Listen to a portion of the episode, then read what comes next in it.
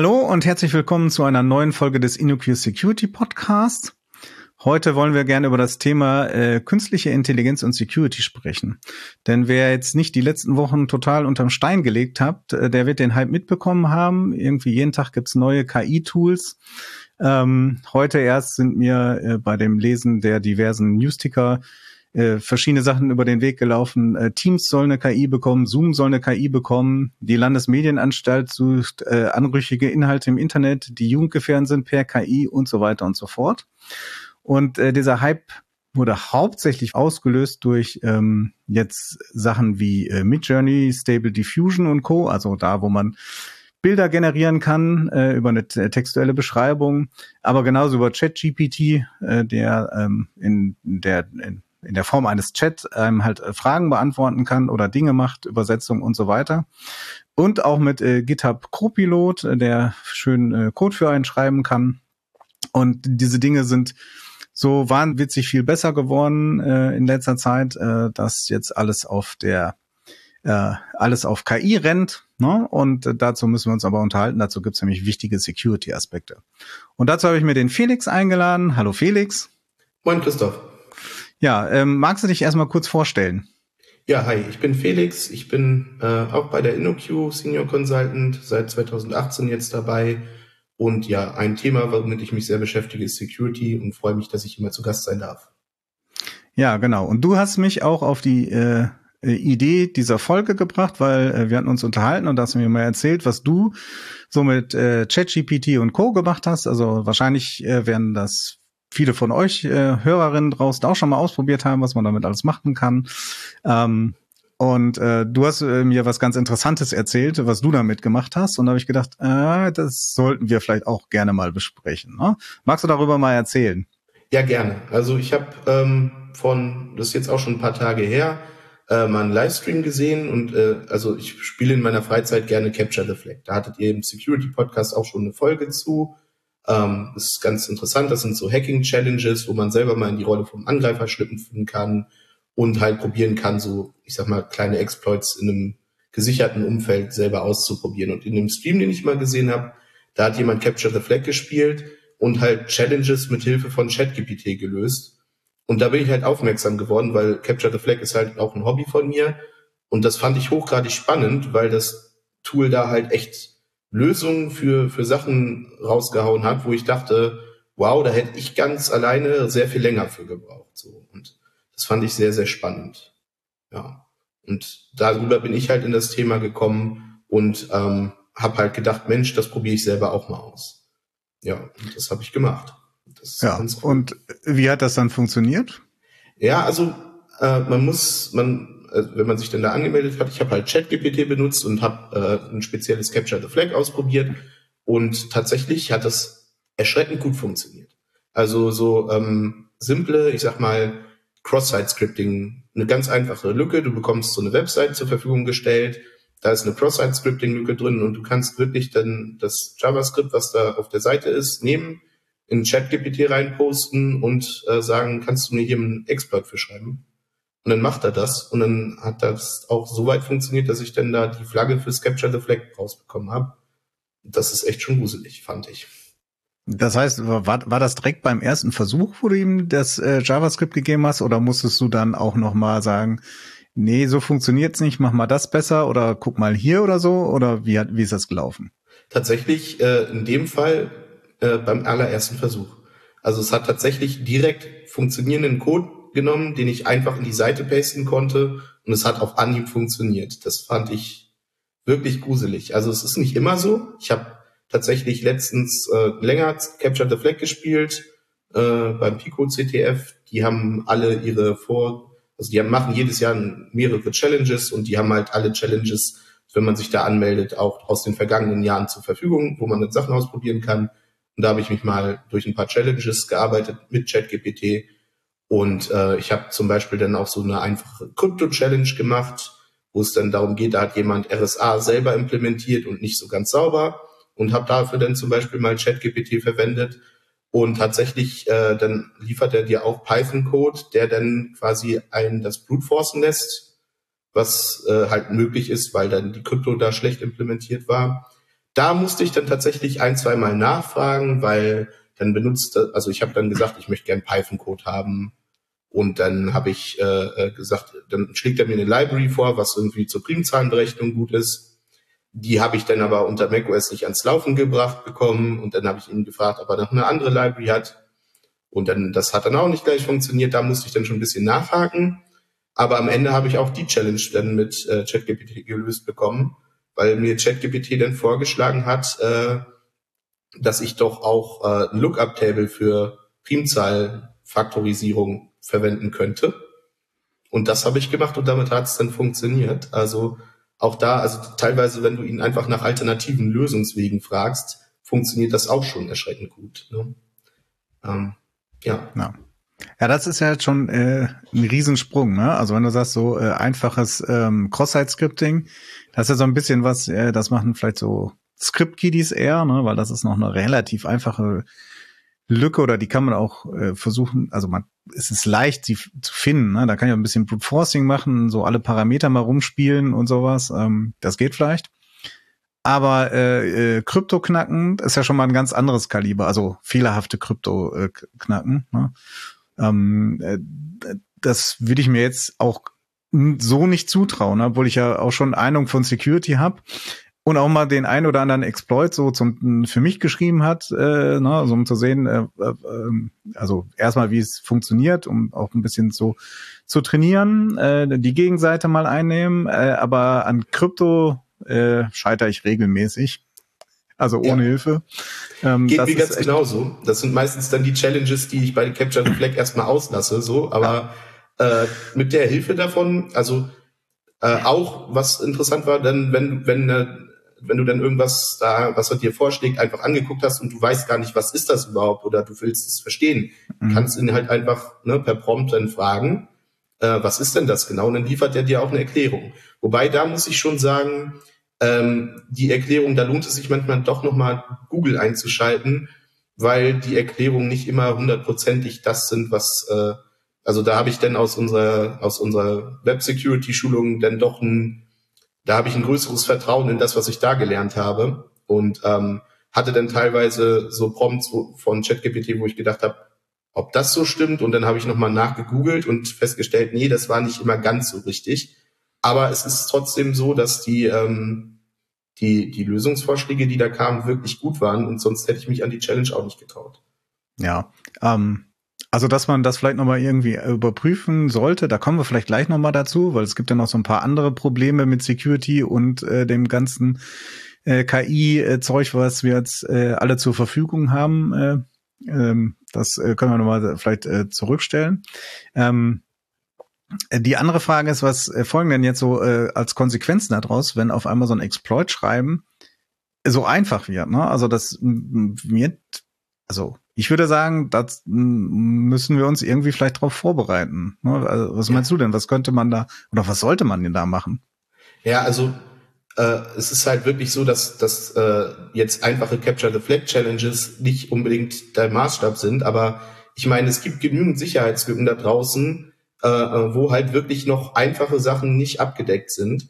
Und ich meine, eine Sache, die man immer machen sollte, ist halt ein gutes Threat Modeling, meiner Meinung nach. Und ähm, da ist es halt einfach so, dass wenn du ja dein, dein Thread irgendwann zu einem Risiko machst und da sowas bewertest wie Komplexität der potenziellen Sicherheitslücke oder Eintrittswahrscheinlichkeit, dass du halt da jetzt mittlerweile eine andere Betrachtungsweise haben solltest, meiner Meinung nach, weil, ähm, naja, jetzt halt ein sonst komplexer Angriff, wo du dich halt intensiv mit beschäftigen müsstest, um da möglicherweise einen Exploit für zu schreiben, halt durch die Unterstützung von Tools wie zum Beispiel ChatGPT äh, relativ einfacher wird. Also dadurch müssen halt so Sachen wie Eintrittswahrscheinlichkeit oder Komplexität eines Angriffs neu bewertet werden und auch anders bewertet werden, als man das vielleicht bisher gemacht hat. Das wäre ja, so eine Sache, die ich sagen würde, mit der man sich beschäftigen sollte. Da würde ich ja jetzt mal behaupten, äh, wahrscheinlich ähm, ist es so, dass die Komplexität äh, sinkt weil ich ja einfach äh, Chat GPT und Co. befragen kann ne? und dann wahrscheinlich ähm, da vielleicht gute Antworten rauskommen können oder welche, mit denen ich weiterarbeiten kann, wie du das gerade erzählt hast, ne, dass man zwar nicht äh, sofort die Lösung hat, aber gute Ansätze vielleicht bekommt. Und andererseits äh, natürlich ähm, die Eintrittswahrscheinlichkeit äh, steigt. Also ich stelle mir das jetzt so vor, ähm, wenn ich sonst komplexe Angriffe fahren will, äh, dann mache ich das gezielt. Ne? Also ich habe äh, als Angreifer und Angreiferin ein bestimmtes Ziel, ne? was sonst vielleicht äh, staatlich gestützte Truppen oder so machen, weil die Komplexität so hoch ist und ich entsprechend finanzielle Mittel aufwenden muss. Ne? Wenn ich jetzt aber sagen kann, ich automatisiere das und äh, pump alles Mögliche von Seiten, die ich einfach scrape, erstmal äh, in äh, ChatGPT rein und sag, versuch da mal eine Sicherheitslücke zu finden. Ja, dann kann ich das ja auch äh, entsprechend äh, äh, automatisieren, Sachen finden und dann auch viel schneller dran arbeiten. Das heißt, glaube ich, die Eintrittswahrscheinlichkeit wird in vielen Fällen einfach erhöht, ne, weil jetzt so ein mächtiges Werkzeug auf einmal ähm, auch sozusagen den Script-Kiddies zur Verfügung stellt, äh, was sonst vielleicht hochbezahlte Experten gemacht haben. Ne, und äh, ChatGPT nutzt ja nichts weiter als dieses Wissen, ne? dass das, ähm, weil die, alles, was an solchen Lücken da ist und die Wege, die wurden ja schon mal irgendwo beschrieben, die müssen ja irgendwie in dem Modell gelandet sein. Ne? Meinst du, da genau, gibt's ja. auch Konsequenzen, äh, dass also heutzutage kann man ja mal so POC-Exploits irgendwann äh, auf GitHub und Co. finden für alles mögliche, also für alle möglichen bekannten Sicherheitslücken. Ne?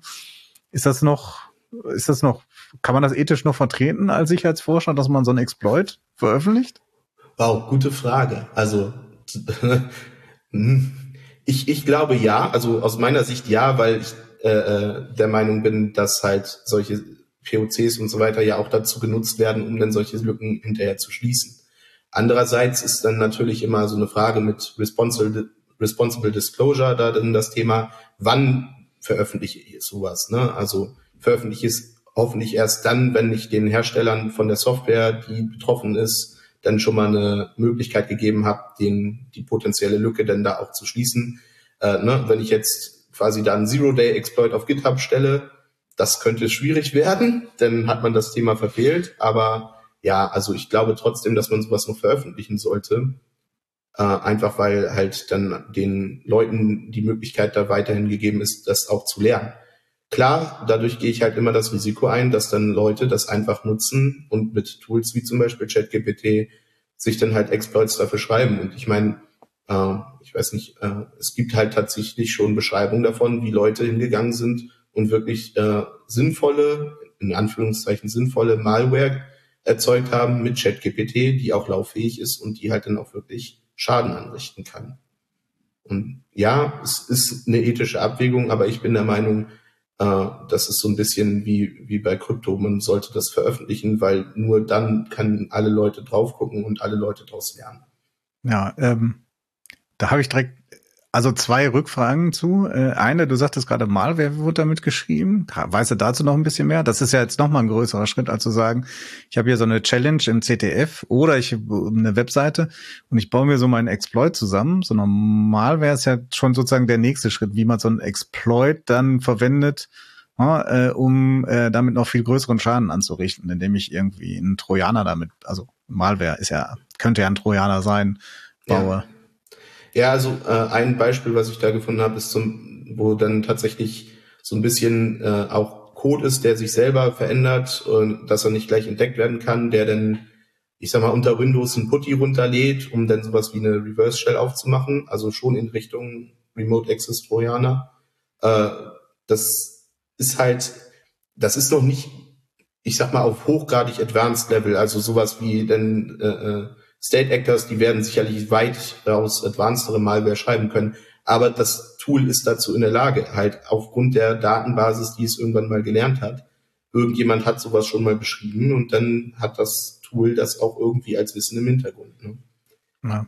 Äh, ich glaube, äh, du, du hast dafür auch eine Quelle, äh, das verlinken wir einfach mal auch in den Show Notes, ähm, wie, wie, also was da genau passiert ist, äh, oder wie genau so eine Malware dann ausgesehen hat. Ähm, ja, was du jetzt sagst du mit den State Actors, ich glaube, die sind ja nicht das Problem. Die waren ja vorher genauso gefährlich. Das Problem ist ja jetzt, welche Möglichkeit die Script Kiddies, also das andere Ende des Spektrums, alles an die Hand bekommen. Ne? Ähm, das ist ja das Schwierige.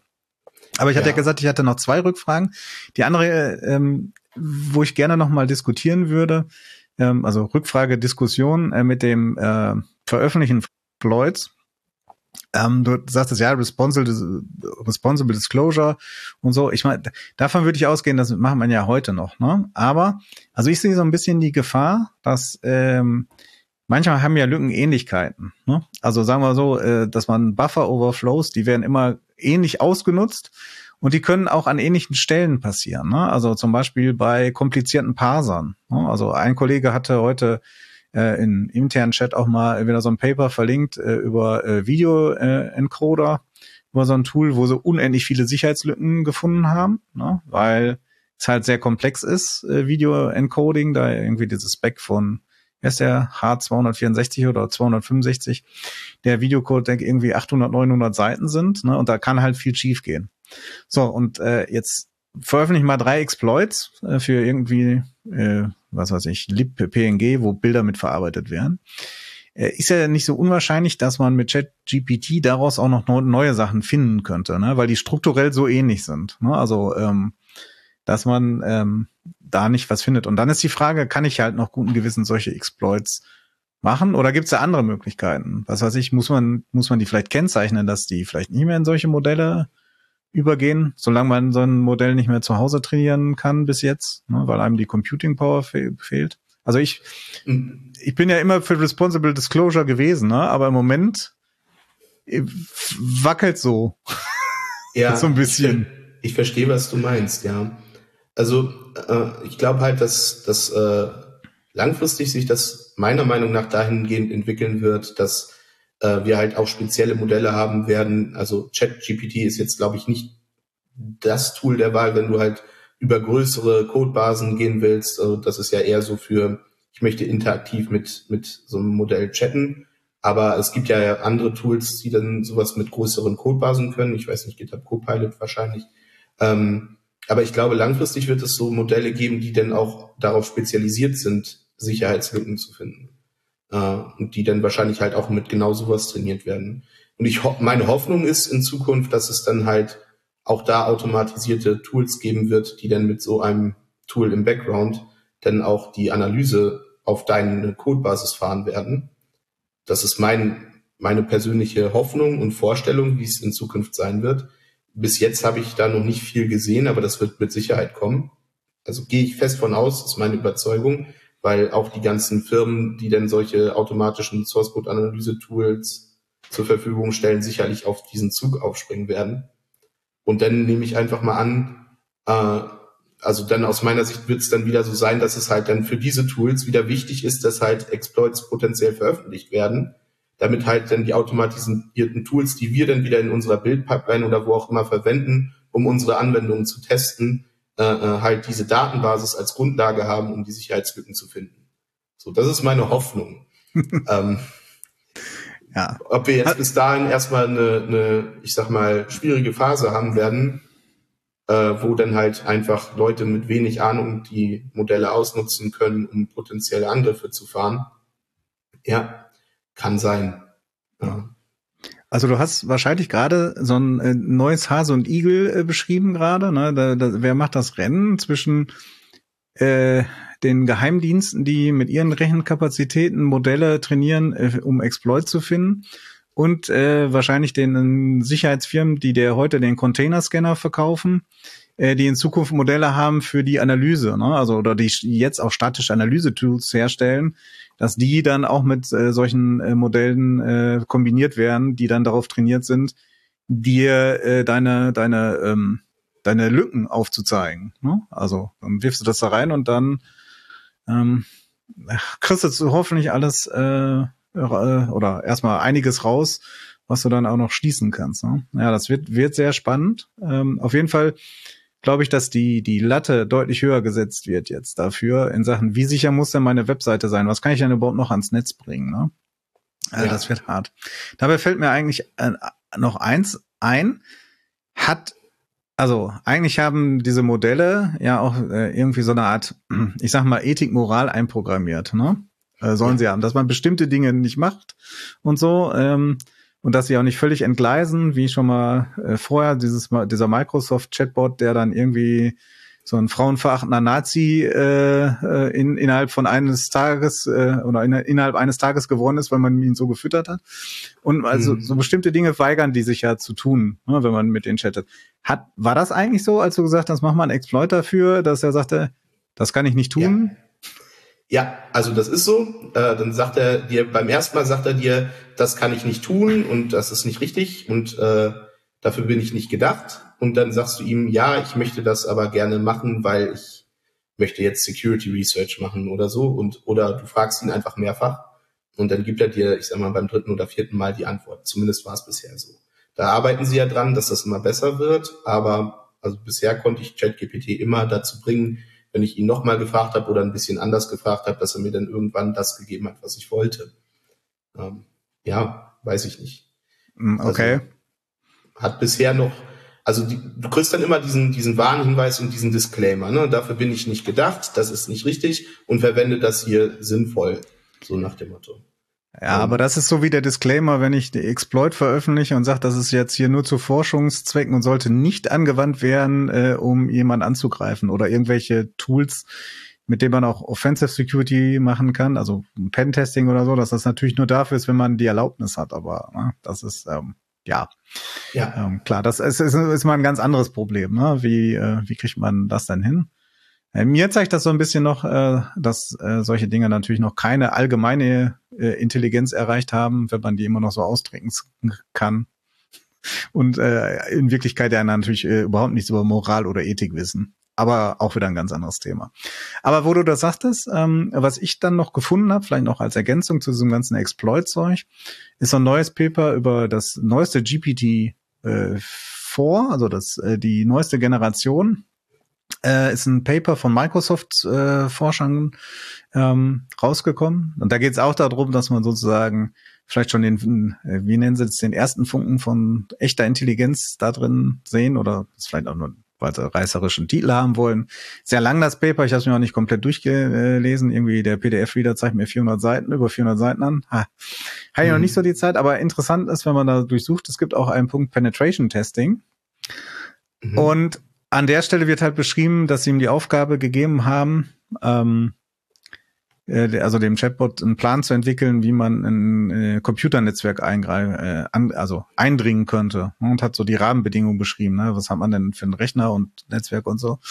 Und äh, der Plan, wenn man ihn denn so ausführen würde, ne, also der wird dann interaktiv erstellt, wenn man einen Schritt weitergekommen ist und so weiter. So, es ging jetzt nicht so, so, hacken mhm. wir das und dann kam, kam die vollständige Lösung, das nicht, aber dass er dann auch funktioniert hätte. Ne? Und da gab es natürlich auch wieder so den, äh, er wird das, also Disclaimer, so, so würde er nicht machen, ne? aber man kommt dann halt trotzdem drum herum. Ne? Und, ja. Äh, ja.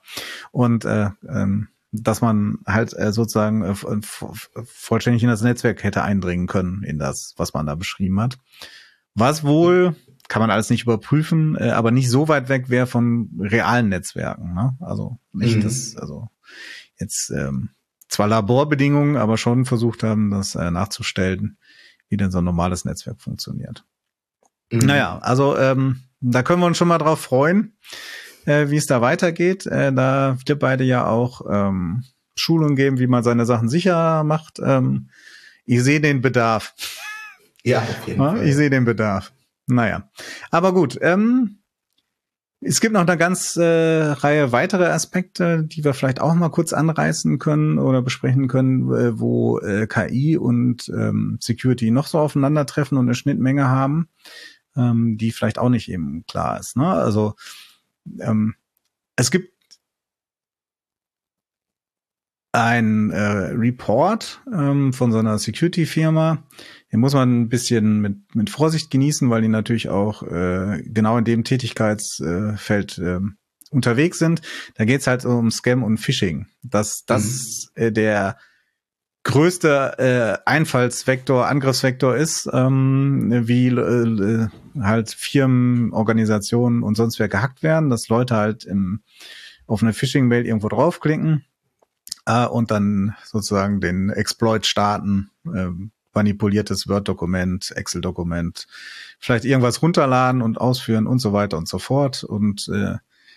ähm, dann vielleicht nicht auf dem neuesten Stand sind und diese Exploits noch funktionieren. Ja, und na, auf jeden Fall großes Einfallstor. Ne? Und ja, äh, die müssen ja glaubwürdig sein. Und das zweite sind natürlich so Scam-Mails, ne, wo man jetzt nicht versucht, ne, irgendwie die Leute zu hacken, sondern denen das Geld zu entlocken. Ne? Also ja.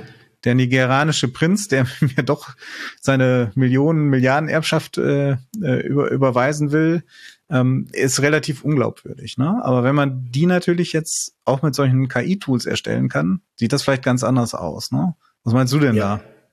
Ja, also äh, was man erstmal da sehen kann, ist, man kann halt äh, zum Beispiel ChatGPT sowas beibringen, wie wer er selber denn ist, also so eine Art Persona ihm eintrichtern.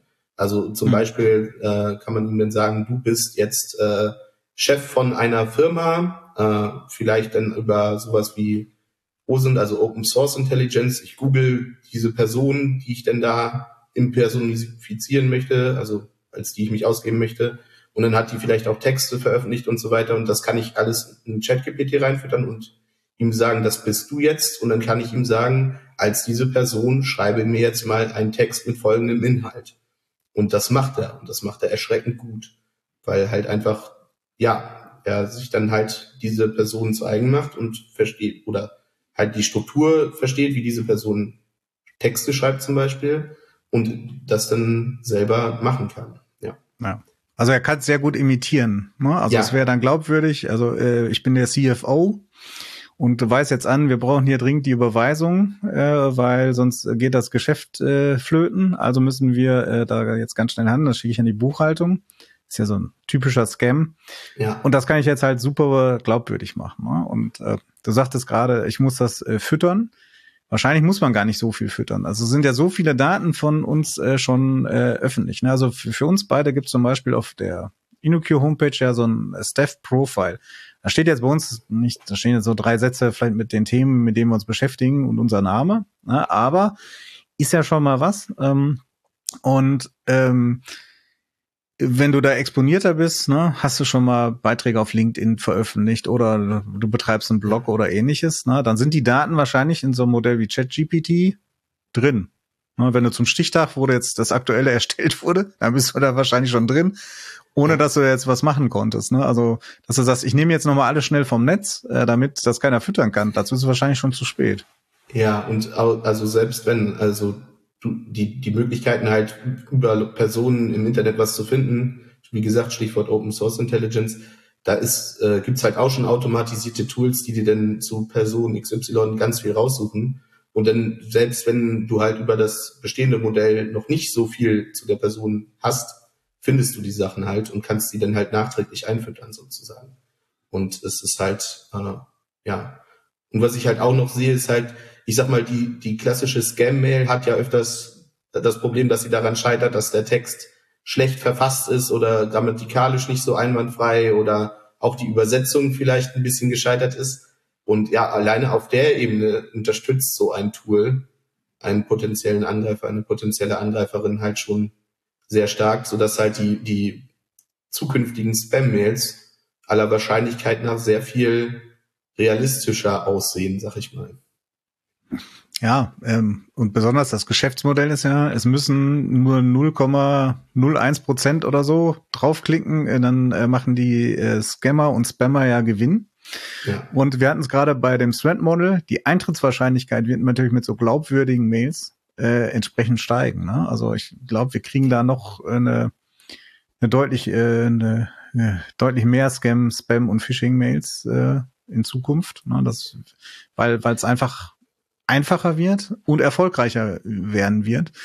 Ähm, wenn nicht irgendwas gemacht wird, um halt äh, die, also das sind ja grundsätzliche Probleme von E-Mail mit äh, kein, dass man äh, nicht verifizieren kann, woher das kommt oder sonstiges. Und da sich ja Signaturen bis heute nicht so durchgesetzt haben und wahrscheinlich auch für den 0815-User nicht die Möglichkeit geben, dass er die vernünftig überprüfen kann. Ne? Also, mhm. dass er, also, dass er die interpretieren kann äh, dabei.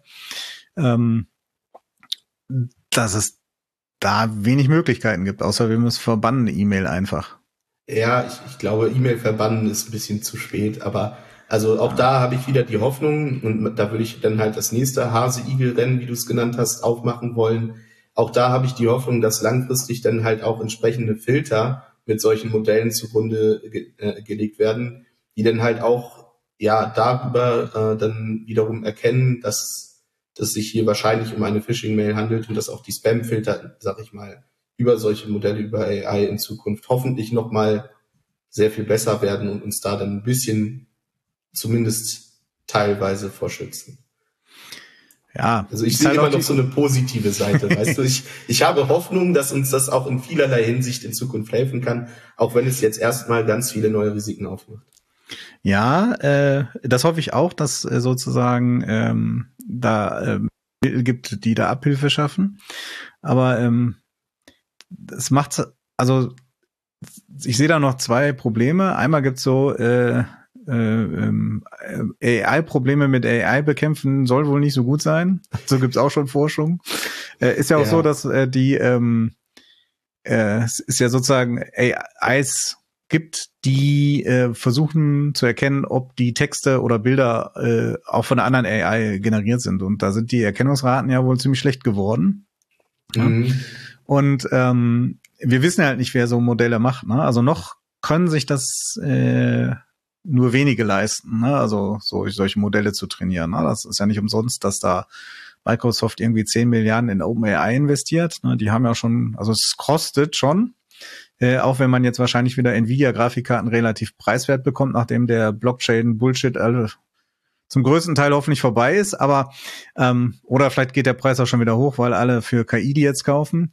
Ja, aber das wird ja in Zukunft auch äh, äh, billiger werden im Zweifelsfall, dass man äh, vielleicht auch, äh, dass Leute, die jetzt äh, nichts Gutes im Sinn haben, äh, Spammer, Scammer, so äh, sich leisten können, vielleicht Modelle zu trainieren. Ne? Also weiß man nicht, keine Ahnung, aber ähm, es äh, wird sehr spannend. Ne? Also wir können ja die Zukunft nicht voraussagen.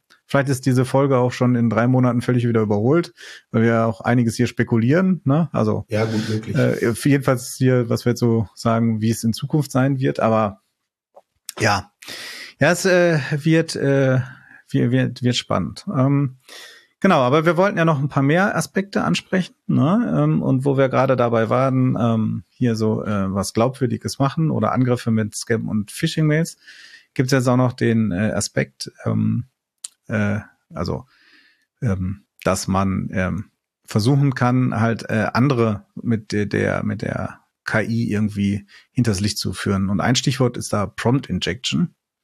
Mhm. Ähm, ich weiß nicht, davon, hast du davon schon mal gehört? Tatsächlich noch, nicht so richtig viel. Äh, ich habe so eine grobe Idee, worum es da geht, aber ich glaube, du hast dich damit intensiver beschäftigt. Erzähl du doch mal. Ja, intensiv äh, würde ich jetzt noch gar nicht sagen, aber ich fand es sehr interessant. Ähm, ist mehrmals in meinen verschiedenen Infoquellen so aufgetaucht und Injection ist ja so ein totaler Klassiker, den man ja so aus den OWASP kennt. Ne? Lange Zeit Nummer eins Injection-Angriffe äh, und jetzt äh, gibt's Prompt Injection.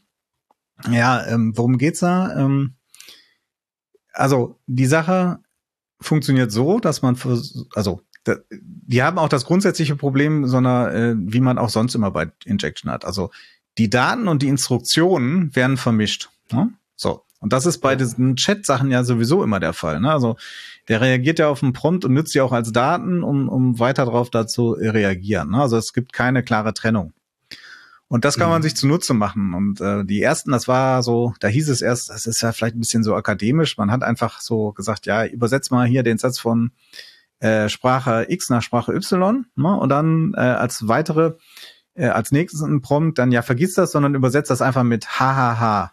So, mhm. nach dem einfach. Und dann hat's dann halt, äh, wenn man weitere Übersetzungen angefragt, einfach immer hahaha übersetzt. Ne? Also ist ein bisschen ausgefeilter, ich fasse das jetzt mal so zusammen. Ähm, dann dabei, das kann man dann nachlesen. Wir verlinken da auch was in den Show Notes. Aber, ähm, also und das ist ja ein bisschen akademisch, so, so ein kleiner Spaß. Ähm, aber da gibt's halt auch Sachen, ähm, und dazu gibt's auch ein Paper, äh, wo es dann äh, doch ganz anders aussieht. Und äh, was das, äh, haben die äh, Autoren dieses Papers gemacht? Die haben halt eine Seite aufgesetzt, ähm, äh, wo sie halt so ein äh, Prompt Injection äh, äh, sozusagen platziert haben. So, wie, wie geht's? Mhm.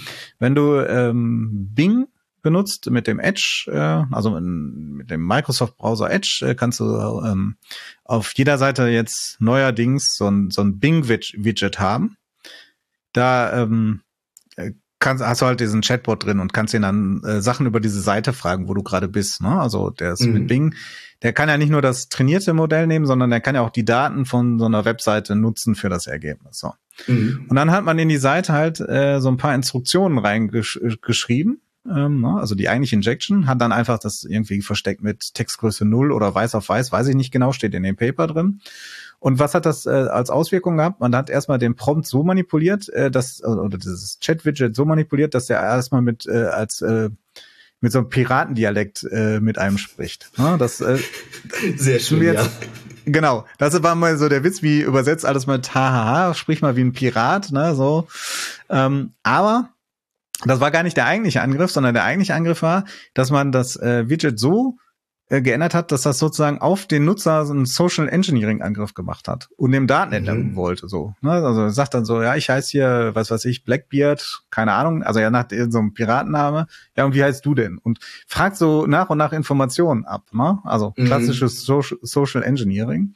Was sozusagen dadurch passiert, dass du äh, die Seite da äh, unsichtbare Informationen reinhaust, äh, die diesen Prompt manipulieren, weil es den mhm. Unterschied zwischen Daten und Instruktionen nicht gibt. Den gibt's jetzt, also man kann das wohl kennzeichnen, das habe ich selber noch nicht ausprobiert, ähm, dass, und zu sagen können, das ist jetzt nur rein Instruktionen, das sind reine Daten. Aber da gab's natürlich auch wie immer äh, ne, äh, einen Wettlauf, äh, dann gibt's die ersten Bypass für, indem man das irgendwie in JSON verpackt hat. Und dann ging oh, das trotzdem und so weiter.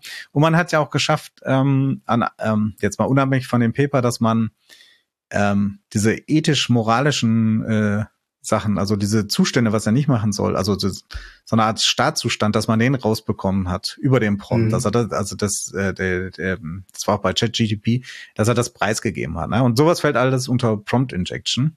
Mhm. Und da wird schwierig. Also ähm, ich, also die Sache ist die, ähm, es gibt halt kein für natürliche Sprache jetzt kein sowas Prepared Statement, wo ich das so genau kennzeichnen kann. Ne? Und die ja. Interaktion beruht ja auch darauf, dass ich sagen kann, der muss das, was ich schreibe, ja auch in Betracht ziehen. Ne? Das sind Instruktionen und Daten. Diese Trennung kann man da kaum aufheben. Ich glaube, das wird noch mal ganz schön spannend, äh, welche Schutzmaßnahmen sich da mal etablieren. Ne? Und das Problem ist, mhm Du hast es gerade gesagt, ja, das, so ein Modell ist halt trainiert bis Zeitpunkt X ne? und kann hat da nichts Neues. Das ist ja manchmal doof. Kommen wir gleich auch nochmal im, im, im anderen äh, Aspekt noch drauf, warum das vielleicht nicht so gut ist. Aber gleichzeitig, wenn wir sagen, ja, du kannst ja die Informationen hier aus dem Internet nehmen, wie das jetzt so Bing tut, das sind alles untrusted Dinger. Alle. Ja. wir füttern das halt dann gerade komplett mit äh, Daten, denen man eigentlich nicht vertrauen kann. Ich glaube, ja. ähm, da wird es auch nochmal sehr spaßige äh, Sachen geben. Genau, mhm. und damit äh, würde ich gerne überleiten äh, zum Aspekt, äh, ähm, den du auch genannt hattest, ähm, äh, wo, wo es auch eine Rolle spielt, dass das Modell vielleicht nur bis Zeitpunkt X trainiert ist. Und zwar, wenn wir ähm, KI nutzen, um äh, uns das Leben leicht zu machen. Ne? Wir sind ja Entwickler, Entwicklerinnen und wir wollen, wir automatisieren ja alles, was wir können. Und äh, da gibt's ja äh, Modelle wie Copilot, ne? das gibt's ja auch schon ein bisschen länger, äh, ja. die einem Code generieren. Und zwar sehr viel, sehr schnell, ne, auf einfachste Anweisungen hin. Und ähm, da hattest du auch mal so einen Aspekt genannt, äh, warum das doof ist, wenn die halt nur bis Zeitpunkt X trainiert wurden. Ja, auf jeden Fall. Also äh, ich habe mal so testweise äh, so eine Anfrage, wie ich sie auf der Arbeit im Alltag hätte, ähm, so als Beispiel genommen, was ich sonst bei Stack Overflow oder bei Google suchen würde. Keine Ahnung, ich möchte einen Stream von CSV-Records irgendwie konvertieren nach String oder sowas. Ja, das ist ein Problem, das ich habe. Das weiß ich nicht aus dem Kopf gleich, wie ich es mache, weil irgendwie manchmal muss man halt einfach googeln. Man hat ja nicht die Funktion jeder Library komplett im Kopf. Und dann habe ich einfach mal stattdessen Chat GPT gefragt, wie das denn wohl gehen würde. Der spuckt einem dann auch Code aus. Aber ja, also nicht bei allen Sachen, wenn man das so mal probiert beispielsweise, äh, sind das dann die aktuellen APIs. Einfach deswegen, weil halt der Trainingsstand des Modells halt nicht mehr der neueste ist. Und ich sag mal, im, Code-Umfeld kann das ein großes Problem werden. Also ein Beispiel ist halt, wenn ich da irgendeine Library verwende, äh, die ja, keine Ahnung, schon älter ist und die halt in der neueren Version äh, deswegen existiert, weil da zum Beispiel Sicherheitslücken gefixt worden sind, dann habe ich da eventuell Schwierigkeiten. Auch gerade, weil ich so ein Tool ja nutze, weil ich als äh, Entwickler oder Entwicklerin potenziell faul bin und einfach dann gerne den Code benutzen möchte, wie ich ihn auf Stack Overflow finde. Was, seien wir ehrlich, nun mal einfach passiert. Ne? Also ja, wir sollen das nicht machen, aber es findet halt statt, dass Leute Sachen von Stack Overflow copy-pasten. Und wenn ich das halt dann mit, mit äh, einer älteren API mache und dann kann ich potenziell, äh, also entweder es funktioniert, aber ich hätte es so nicht machen sollen, weil es mittlerweile eine bessere, neuere API gibt. Oder aber es funktioniert nicht. Und was ich dann im Zweifelsfall potenziell als Entwickler oder Entwicklerin mache, wenn ich faul bin, zu sagen, ich nehme einfach eine ältere Version der Library, mit der das dann funktioniert, was halt noch schlimmer ist. Also das sind halt alles Sachen, die passieren können und auch wahrscheinlich passieren aktuell. Ja, ähm, veraltete und unsichere Libraries ist ja nicht umsonst in den Overs Top 10 drin. Das passiert ja jetzt schon tagtäglich. Und die andere Frage ist ja, äh, kriegt das überhaupt mit? Also wenn mir Stack Overflow das fertig macht, äh, weiß ich, dann weiß ich vielleicht gar nicht, dass es schon längst eine neuere gibt. Das schreibt er ja nicht dabei und sagt, äh, weiß er auch nicht, weil es ja nach, nach dem Training sozusagen stattgefunden hat, dass vielleicht dieser Security-Fix, den ich jetzt bräuchte, äh, erst reingekommen ist und die neue Library-Version da ist. Ähm, ja, da, äh, das ist schon äh, wirklich problematisch. Ne? Ähm, also, ich meine, vielleicht habe ja. ich Gegenmaßnahmen, dass äh, irgendein anderer statischer Scanner mir sagt, äh, sollte sie nicht mehr benutzen. Ne? Aber ähm, was ich so manchmal sehe in, in, in, in den Trainings ähm, und dann mal so frage, wer die benutzt, hm, dann sage ich mal, für sowas Einfaches so ein Tool, die äh, Open Source sind, ähm, nicht einfach mal in seine Bildpipeline einzubauen, äh, na, dann äh, es fehlt das schon schon echt häufig, ne, dass das so ist. Und mhm. das andere ist so, ja, die schlagen halt so viel Alarm, wir ignorieren. Das ist ja auch sowas, was man kennt, ne? Also ja, ganz oft. Also ne? also es wird äh, schwierig, ne? Naja. Ähm, ein anderer ja, Aspekt und was man auch noch sagen muss, ist mir ein ganz wichtiger Punkt. Oft ist auch der Code, der da rauskommt, einfach kein schöner Code. Also auch äh, den würde man einfach als, wenn man es von Hand schreibt, einfach schöner schreiben. Also ist mir ganz wichtig zu sagen, weil da oft dann, ach keine Ahnung, dann benutzt er irgendwie eine, eine gruselige, komplizierte Vorschleife, wo man einfach ein Lambda hätte schreiben können im Java-Umfeld zum Beispiel. Äh, also von der Lesbarkeit her ist das auch nicht unbedingt das Beste. Ich glaube, daraufhin lesbaren und gut verständlichen Code zu schreiben, ist das Ding noch nicht unbedingt optimiert. Das muss ja. man auch vielleicht mal sagen. Was ja auch, äh, auch wieder ein Sicherheitsproblem ist. Äh, wenn man nämlich in Teams arbeitet, in größeren und bei Code pflegen und die Personen ändern sich, äh, dann ist es gut, wenn ich den Code, den ich da vor mir habe, verstehen kann. Wenn ich das nicht kann, äh, dann fasse ich ihn nicht an. Und wenn dann da ein Sicherheitsproblem liegt, merke ich das nicht. Und äh, ich refactor ihn auch nicht, weil ich ihn nicht verstanden habe, was es überhaupt tun soll. Ne? Das ist, also ähm, ja. Ist es jetzt nicht so ein, so ein, so ein, so ein direkter Effekt äh, davon, wenn ich äh, schönen Code schreibe, dass ich ihn auch sicher habe, aber es ist auf jeden Fall äh, so, dass ich für die nachkommenden Leute, die den pflegen muss, ähm, das leichter mache, dass die vielleicht auch Probleme darin entdecken. Weil was ich nie anfassen will, weil ich nie verstehe, also ne, damit beschäftige ich mich nicht und wenn da was lauert, ja, ja. das stimmt. Ähm, ich fand ja auch ganz interessant, dass es so eine Studie gibt, die äh, von äh, mit Copilot ähm, äh, auch mal so Aufgaben gegen sozusagen eine äh, menschliche Kontrollgruppe gemacht haben. Und da ging es halt um äh, Code, der sicherheitsrelevant ist, Krypto und Co. und was weiß ich, Tokens überprüfen und Input-Validierung mhm. und so. Ich weiß es nicht genau, wir verlinken das Paper äh, in den Show Notes. Ähm, wo aber rausgekommen ist, äh, zwei interessante Sachen. dass äh, A, die äh, der, der Co-Pilot äh, unsicheren Code geschrieben hat im Schnitt. Also gab es da mehr Probleme mit. Und mhm. gleichzeitig die Gruppe, die Co-Pilot benutzt hat, sicherer, also sich selbst, äh, also selbstsicher war, dass ihr Code sicherer ist auf der technischen Ebene, ne? ähm, wo man dann so denkt, okay, äh, was machen wir damit? Ne, also von mhm. daher ähm, ist das ähm, das wird auch nochmal spannend, äh, wie man das machen, äh, also wie man dann in Zukunft umgehen wird, weil du sagst, er ist halt äh, unsicher, nein, also unschön. Die Frage ist halt auch, das ist ja eine ökonomische Frage. Ja, sagen können, mhm. wie viel Code schaffst du zu äh, in Zeitraum X zu produzieren? Ja, also wenn man äh, jetzt weniger zahlen müsste als Kunde und sagt, äh, ja, ihr seid jetzt ein, zwei Monate schneller fertig, weil er so das ganze Boilerplate und alles Mögliche halt damit einfach erschlagen habt und nur noch wirklich komplizierte Stellen machen müsst, ne, dann kann ich mir vorstellen, ist jetzt auch wieder Spekulation, aber dass ähm, äh, das dann wie wie wie so oft äh, Vorrang vor der Security bekommt. Auch wenn die vielleicht die Daten, die man bis jetzt erhoben hat, die empirischen Daten sagen, ja, vielleicht solltet ihr nicht so viel Copilot einsetzen an der Stelle. Ja, das ist ja eine Risikobewertung dann wieder, ne? Also ja. unsere Aufgabe dann als Security-Mensch im Projekt ist dann natürlich dann halt dieses Risiko irgendwie zu versuchen, sichtbar und bewusst zu machen. Was natürlich überhaupt nicht einfach ist, aber ja, ist halt dann das, was man machen muss. Man muss dann halt sagen, ja, hier, wir gehen dadurch bewusst ein Risiko ein. Das sind potenzielle Auswirkungen und ähm, ja, einfach äh, aufzeigen, so gut man kann. Ja. Ich habe da auch noch nicht große Erfahrung, wie man das hinkriegen könnte, aber ich also, glaube, anders kann man damit nicht umgehen. Dazu ist das Ganze ja auch alles zu neu jetzt, äh, um zu sagen, damit haben wir schon Erfahrungen, wie man damit vernünftig umgehen kann. Ne? Da lernen wir alle alle dazu. Ne? Egal auf welcher Seite wir stehen, ob wir sagen, das ist das Beste ever und das erleichtert mir so die Arbeit, oder ob man eher skeptischer ist und sagt, oh nein, die Welt bricht zusammen, Skynet is coming. Ne? ähm, ja.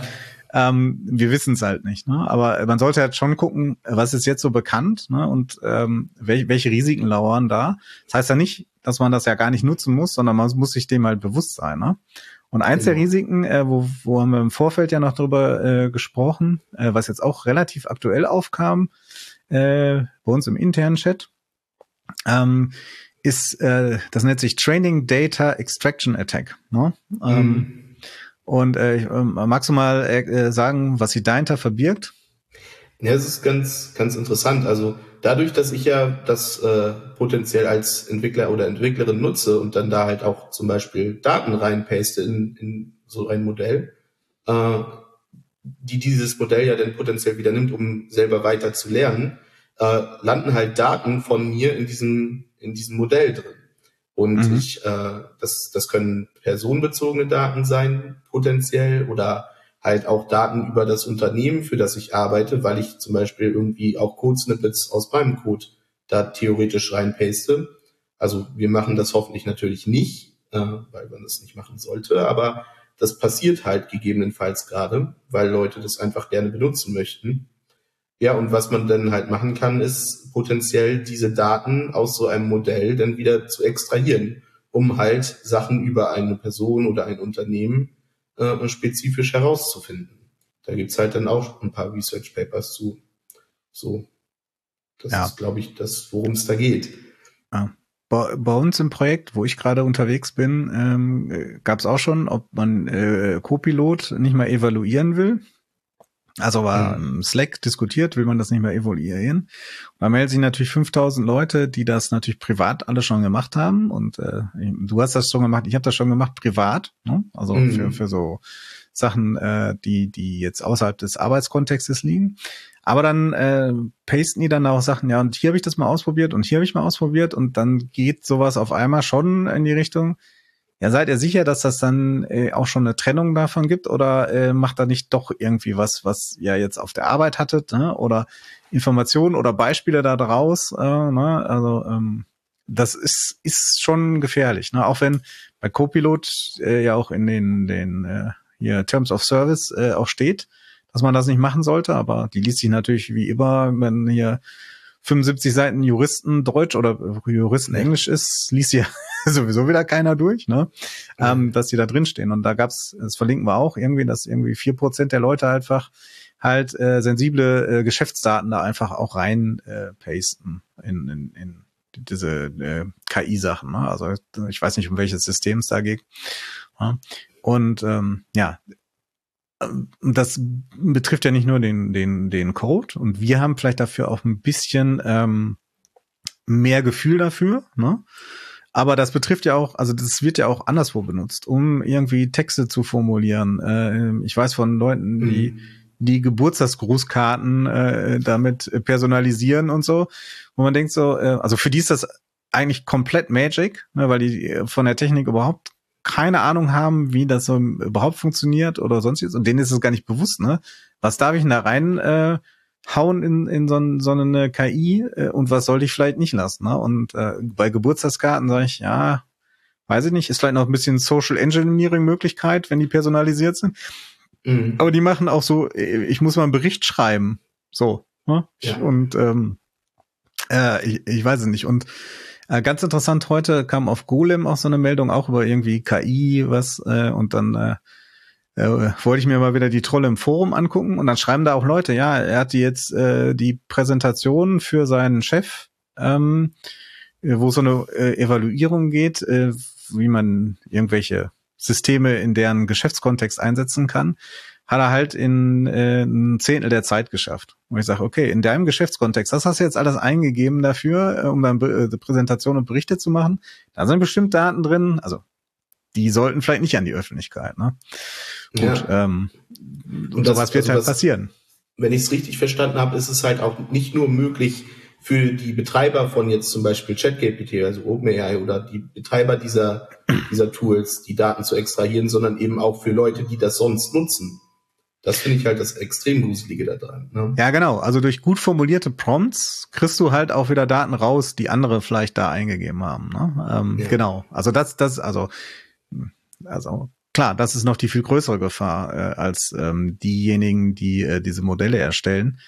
Die, na gut, die übernehmen natürlich auch viel, aber ähm, wenn man mal sagt, es gibt vielleicht das, das Co-Pilot Business, ich weiß nicht, ob das schon auf dem Markt ist, wo es dann vielleicht auch andere ähm, äh, Terms of Service gibt, wo man dann, dann vielleicht sagen kann, ja, ähm, das es gibt Vertraulichkeitsstellungen äh, und sonst was, Datenschutz, äh, was einem also alles garantiert werden. Aber die Frage ist ja, wenn sie so ein Modell haben, weiß nicht, ob man sich leisten kann, für jeden so ein eigenes Modell aufzustellen oder so, oder ob da nicht doch Daten zusammengeführt wird, so was ist, ist ja alles unbekannt. Ähm, ja. Mhm.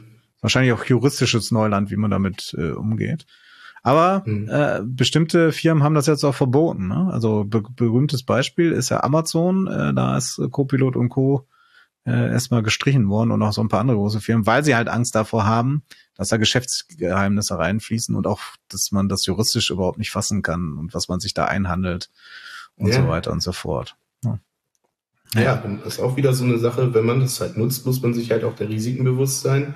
Und das ist halt die Frage, ob das wirklich alle Leute sind, die das machen. Also ich bin mir noch nicht mal sicher, ob ich mir aller Risiken bewusst bin, äh, äh, wenn ich das Tool nutze. Ich versuche es schon mit, nur mit Vorsicht und nur in einem privaten Kontext zu nutzen, aber ich äh, ja, wäre schon interessant, jetzt mal irgendwie rauszufinden, was, was dieses Tool potenziell über mich schon gelernt hat, aufgrund der Prompts, die ich da gegeben habe. Ähm, habe ich jetzt noch nicht äh, versucht rauszufinden, aber das wäre nochmal eine Sache, mit der ich mich mal beschäftigen möchte, glaube ich. Tja, also wenn du demnächst verhaftet wirst, weil du der äh, super großkriminelle Superhacker bist, weil du das immer nur für deine äh, Capture the Flex benutzt und dann äh, dass äh, die äh, Geheimdienste oder Polizei dann auch mal äh, Datenhunger haben und das da versuchen äh, ranzukommen, na, man weiß es nicht, ne? Äh, ja, da, da macht man auch wieder ein Fass auf, ne? Ja, man also denkt, alles, wer, wer wieder ran kann an die Daten irgendwann mal, ne? ja, vielleicht wo man es jetzt nicht weiß. Naja. Aber apropos Daten, äh, also wir haben jetzt darüber gesprochen, so, das ist ja mehr so, äh, wir wissen es noch nicht äh, und wir geben das sozusagen jetzt im guten Glauben ein und das kann gegen uns verwendet werden, ne, sozusagen, oder ähm, wir haben auch keine Ahnung von dem Zeug und geben es deshalb ein und äh, es könnte gegen uns verwendet werden, aber äh, es gibt ja noch den äh, Aspekt, dass man da vielleicht äh, sogar gezielt versuchen könnte, solche Modelle zu manipulieren. Ne? Also, dass man da irgendwie was, äh, eine Backdoor einbaut oder so. Ne? Ja. Was man da machen kann. Was meinst du dazu? Ist das möglich? Ist das nicht möglich? Also möglich ist es auf jeden Fall. Es gibt dazu Research Papers, die wir dann sicherlich auch wieder in den Shownotes verlinken werden. Ähm, ich habe mich jetzt noch nicht intensiver mit beschäftigt, aber also die, die Vektoren sind halt, Angriffsvektoren sind halt da. Also entweder du trainierst, sorgst dafür, dass die Trainingsdaten halt korrumpiert werden von so einem Modell ähm, oder du sorgst halt dafür, dass du, ja, ich sag mal, Prompt Injection auf eine andere Art und Weise machst oder wenn halt, ja, die Modelle halt trainiert werden, zum Beispiel durch Leute, die da noch drauf gucken, dass du dafür sorgst, dass die halt da äh, korrupte Informationen einspielen. Also die Möglichkeit dazu besteht auf jeden Fall auch. Mhm. Also du sagst gerade, die Leute, die darauf gucken, was sind denn, was gucken da für Leute drauf? Was naja, also soweit ich das verstehe, ist es halt so, dass halt dieses äh, äh, Ethik-Statement von zum Beispiel ChatGPT. Das muss, also das, das inhärent hat so ein Tool keine Vorstellung von Ethik und Moral und so weiter und von wofür es dann benutzt werden darf und wovon nicht. Und das muss ihm halt auch antrainiert werden. Und soweit ich das weiß, wird das halt von Leuten gemacht, die dann tatsächlich da drauf gucken und sagen, hey, hier, äh, das solltest du vielleicht nicht äh, posten als Chat-GPT. Naja, und diese Leute sind halt real existierende Menschen. Und man ja. kann diese Leute ja dann potenziell auch dazu bringen, dem Tool äh, äh, dann andere Sachen beizubringen, als das ursprünglich gedacht ist. Ja, äh, stimmt. Wo du da sagst, äh, es haben also einen Bericht äh, gelesen, dass äh, das auch noch äh, bei, also irgendwo in äh, sozusagen Billiglohnländer äh, äh, outgesourced wurde. Äh, auch äh, was guter Code ist oder nicht, also so, äh, dass sie das trainieren. Ähm, mhm. Ja, ne, wenn man den dann äh, statt zwei Dollar die Stunde, fünf Dollar die an die Stunde anbietet, damit die vielleicht äh, eher den schlechten Code immer sagen, ja, super, mach mal weiter so. Ne? Oder bei den moralischen, ethischen Maßstäben. Das ist äh, vielleicht auch was. Ich hatte auch schon mal selber überlegt, ob ich nicht mein, äh, ähm, ich habe für für äh, so Workshops und ähnliches äh, Repositories auf GitHub, wo absichtlich Fehler drin sind, damit man die demonstrieren kann. Ne? Sowas. Mhm. Oder da ist auch der Juice Shop von OWASP, so ein Trainingsspiel oder auch die CTFs zum Teil werden da ja gehostet. Und man mhm. das nicht äh, 700 Milliardenfach immer äh, Klone davon erstellt, die ein bisschen umbenennt und dass das immer alles in die Trainingsdaten einfließt und nur noch komplett Scheißcode gemacht wird. ähm, wahrscheinlich werden die das irgendwann merken, dass das so alles äh, ist, äh, also alles dasselbe ist. Ne? Das, äh, so mhm. einfach geht's wahrscheinlich nicht. Aber das ist natürlich auch Möglichkeit. Ne? Also das Co-Pilot nimmt natürlich alle Repositories, die da sind. Ähm, die haben schon die Tür geöffnet. Also ich glaube nicht, dass sie das von Hand nachschauen können sind da jetzt irgendwelche äh, problematischen Codekonstrukte drin? Äh, ne, und wenn ich die nur oft genug mache, äh, vielleicht ist das auch ein Angriffsvektor. Ne? Das ist ja auch der Wahnsinn, mhm. auf welchen Informationen die da arbeiten müssen. Naja, so. Ähm, ich glaube, wir haben ziemlich viele Aspekte jetzt ähm, besprochen, wo wir uns äh, mehr oder weniger gut auskennen äh, und mhm. äh, viele Gefahren sehen, auch einige Chancen. Äh, ich weiß nicht, ob du noch was, also du hattest noch einen Punkt, den du gleich ansprechen wolltest vielleicht ähm, über so Modelle. Ich habe auch noch einen, den ich noch mal so zu bedenken geben würde.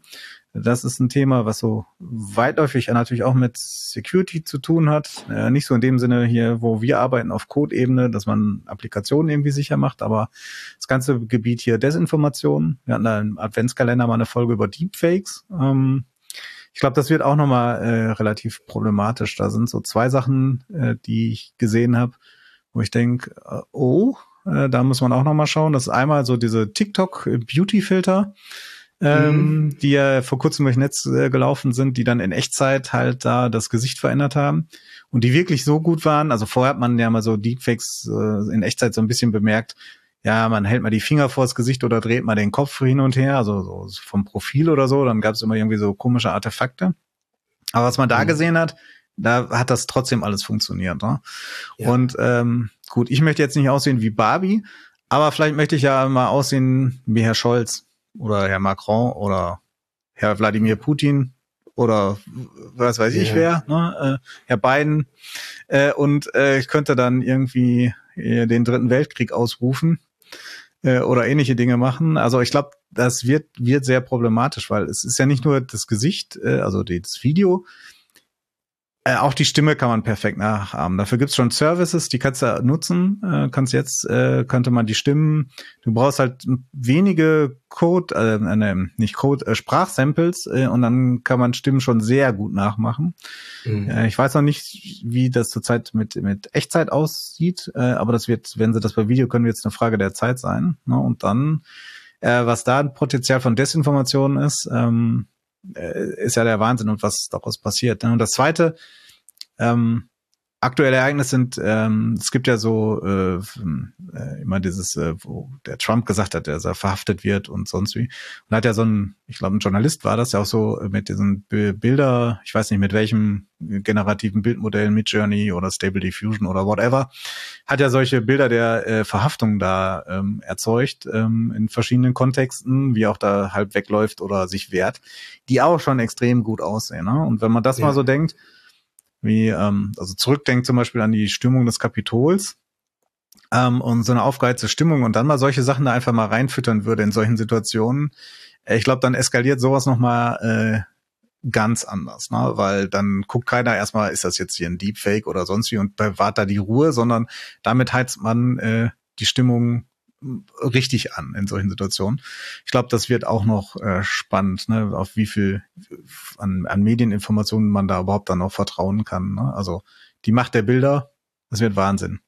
Das wird gesellschaftlich ein echtes Thema werden. Das sehe ich auch so. Ja. Also und also auch, glaube ich, so in einem Rahmen, den wir nicht vorhersehen können, was das für Konsequenzen haben kann.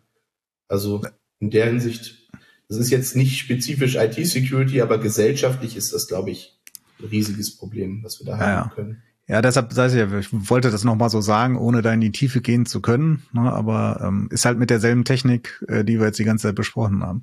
Aber du hattest auch noch einen Punkt, äh, den du noch äh, sagtest, dass du den auch gerne nochmal anbringen wolltest, äh, der ja, jetzt auch nicht ja. ganz IT-Security ist, aber so. Äh, ja, ist ja halt auch gesellschaftlich ein Thema. Ähm, diese ganzen Modelle haben halt inhärentes Bias, dadurch, wie sie trainiert worden sind. Die haben halt die Texte aus dem Internet genommen, so auf die Menschheit gesehen, hat nur ein kleinerer Teil der Menschheit Zugriff aufs Internet. Dementsprechend haben diese Modelle alle inhärent irgendwelche Biases antrainiert. Ich kenne mich da auch nicht sehr gut mit aus, aber das ist halt eine Sache, die sollte man immer im Hinterkopf behalten. Die haben halt immer irgendeine bestimmte, ich sag mal grob gesagt, Sicht auf die Welt, die daraus sich erzeugt, wie halt diese Trainingsdaten entstanden sind. Und das sorgt halt auch dafür, dass immer nur da bestimmte Sachen rausfallen können. Und das ist halt immer nur eine eingeschränkte Sicht aufgrund der Trainingsdaten. Das muss man immer im Hinterkopf behalten, wenn man sich mit der AI beschäftigt. Ja. ja. Und besonders, wenn du sagst, äh, das Internet ist das Trainingsmaterial. Ich sag mal, die Mehrheit des Internets ist jetzt nicht so, wo ich sage, das ist ja eine ganz tolle Sicht auf die Welt. Sondern da ist ja natürlich auch viel Hass und Müll und sonst was drin. Ne? Das ist halt, ähm, mh, hm, ja, schwierig. Ja, das sind äh, ja viele ungelöste Probleme. Ja. Ja. Gut. Andererseits äh, spannende, sind auch spannende Herausforderungen, Christoph. Ich versuche mit, mit einem positiven Statement hier rauszugehen. Genau. Ähm, äh, rausgehen ist äh, das äh, Stichwort. Äh, wir sind jetzt auch schon ja auch schon eine Stunde dran. Äh, wir haben viel gesagt ähm, zu dem, ähm, wo wir uns besser auskennen, äh, sozusagen auf der Code-Ebene. Zu dem anderen und das Recht. Äh, wir wollen äh, na, versuchen, das, äh, dieses alles, was da auf uns zukommt, mit äh, KI natürlich so positiv wie möglich einzusetzen. Ja, äh, das, das schon richtig. Ja, trotzdem ist vielleicht auch gut, wenn man um Risiken weiß. Ne? Also wenn es gar nicht weiß, dann kannst du es auch nicht vermeiden äh, ne? oder versuchen, dagegen zu steuern. Deshalb ist das schon, glaube ich, ganz gut, äh, auch wenn sich die Folge jetzt so, ein bisschen nach Weltuntergang anhört. Vielleicht so, ähm, weil, weil wir halt die ganzen Probleme aufgezählt haben. Ähm, das muss ja nicht sein. Ne? Also versuchen das positiv äh, einzusetzen. Schauen wir mal. Ähm, vielleicht sprechen wir irgendwann mal in einem oder in zwei Jahren nochmal wieder darüber und schauen, was sich so getan hat in den ganzen Bereichen, ja, ähm, äh, welche neuen Probleme aufgetreten ist, sind, äh, welche man gelöst hat, wo wir total daneben lagen in unseren äh, äh, ganzen Voraussagen, wahrscheinlich bei 80 Prozent. Ja. Ähm, ne? Und äh, dann schauen wir nochmal. Ich sage auf jeden Fall äh, vielen Dank, dass du da warst. Ähm, und, ja, danke, ähm, dass ich ähm, dabei sein durfte. Genau, und äh, bei unseren äh, Zuhörern bedanke ich mich natürlich auch. Ihr wisst, äh, wenn ihr Feedback habt, Anregungen, Anmerkungen und so weiter und so fort, dann könnt ihr uns gerne eine E-Mail schreiben an securitypodcast.inoq.com. Steht auch in den Show Notes immer die Kontaktadresse. Wir freuen uns auch über äh, Anregungen zu Themen, die wir mal besprechen wollen. Ähm, wenn ihr uns auf eurem bevorzugten Kanal irgendwie liked und ein Sternchen gibt, finden wir das auch gut. Dann bekommen wir nämlich mehr Reichweite. Ähm, genau, das könnt ihr alles machen. Und ansonsten sagen wir dann äh, bis zum nächsten Mal. Macht's gut. Ciao.